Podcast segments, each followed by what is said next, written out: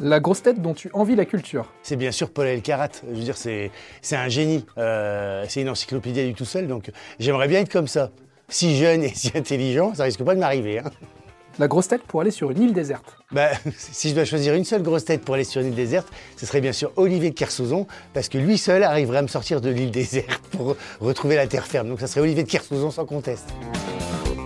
C'est quoi ta dream team aux grosses têtes? Alors, ma dream team aux grosses têtes, ça serait Michel Bernier, ça serait Caroline Diamant, ça serait Stéphane Plaza, ça serait Chantal Latsou, ça serait Baffy.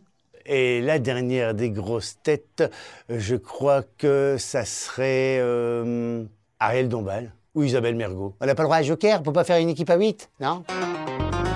La grosse tête que tu appellerais pour faire un déménagement. C'est bien sûr Jérémy Ferrari que j'appellerai parce que je sais pas si tu as vu, mais il y a des gros bras, il y a des gros bras, Jérémy Ferrari. Il a, il a des gros bras et c'est ce dont on a besoin pour un déménagement. Je demande rien d'autre, je demande juste de la force. Donc Jérémy Ferrari et.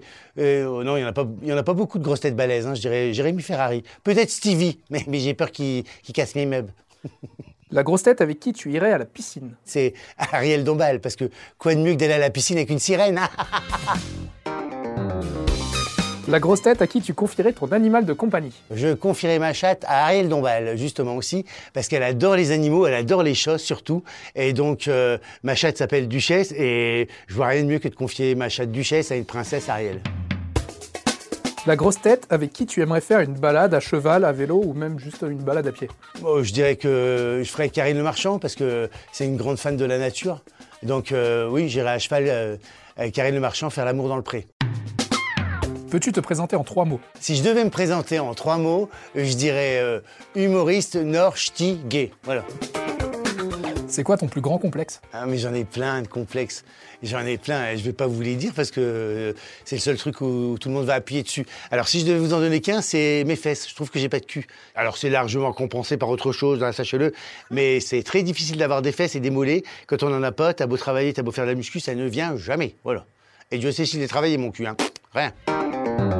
Ton souvenir amoureux le plus cocasse Alors, mon souvenir amoureux le plus cocasse, figure-toi, c'est que un jour, je me suis retrouvé dragué par euh, un jeune homme euh, de 25-30 ans sur Instagram.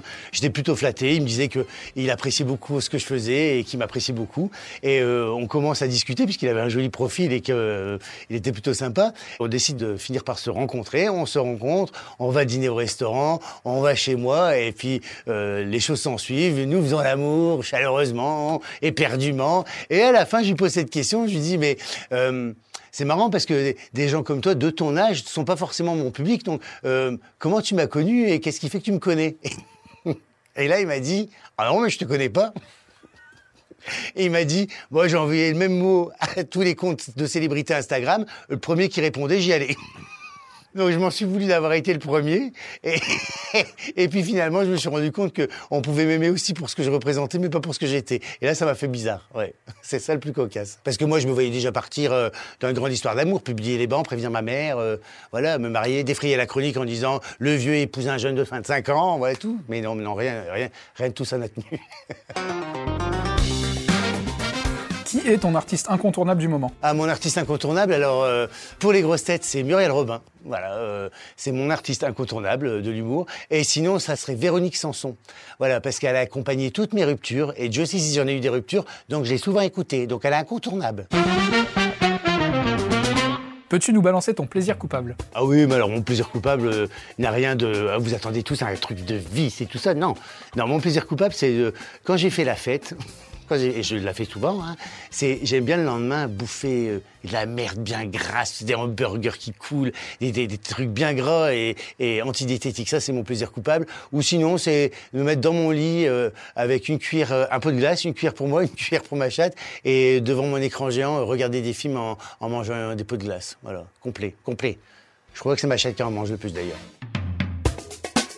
Est-ce que tu es tatoué Et si oui, est-ce que tu peux nous en dire plus? Non, je ne suis pas tatoué et, je n'aime pas les tatouages, euh, ou alors même discrets, mais j'ai toujours considéré qu'il y avait une mode des tatouages et qu'on on voit qu'un tatouage est démodé. Je vois plein de gens qui ont fait des tatouages il y a 20 ans, et ben tu vois que les tatouages ils ont 20 ans. Voilà. Alors que moi, euh, je suis resté belle et jeune et fraîche à en crever.